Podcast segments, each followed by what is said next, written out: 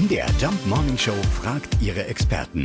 Fakt oder Fake? Ja, Florian Zinner aus der MDR Wissen-Redaktion. Ist Kaffee mit Milch wirklich so gesund? Angeblich sogar gesünder als ohne? Das ist ein Fakt und zwar haben das erst vor kurzem Forschende aus Dänemark herausgefunden.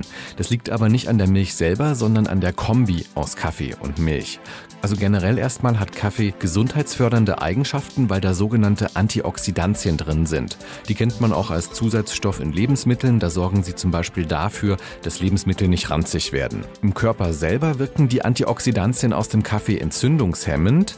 Wenn jetzt noch Milch dazu kommt, kann diese entzündungshemmende Wirkung verbessert, sogar verdoppelt werden. Allerdings gibt es da bisher nur Laborversuche und auch nur zu Kuhmilch und keiner pflanzlichen Milch. Ja, stimmt also. Kaffee mit Milch ist gesünder als gedacht. Ja, dann warten wir drauf, dass es den Kaffee mit Schuss bald auf Rezept gibt. Genau.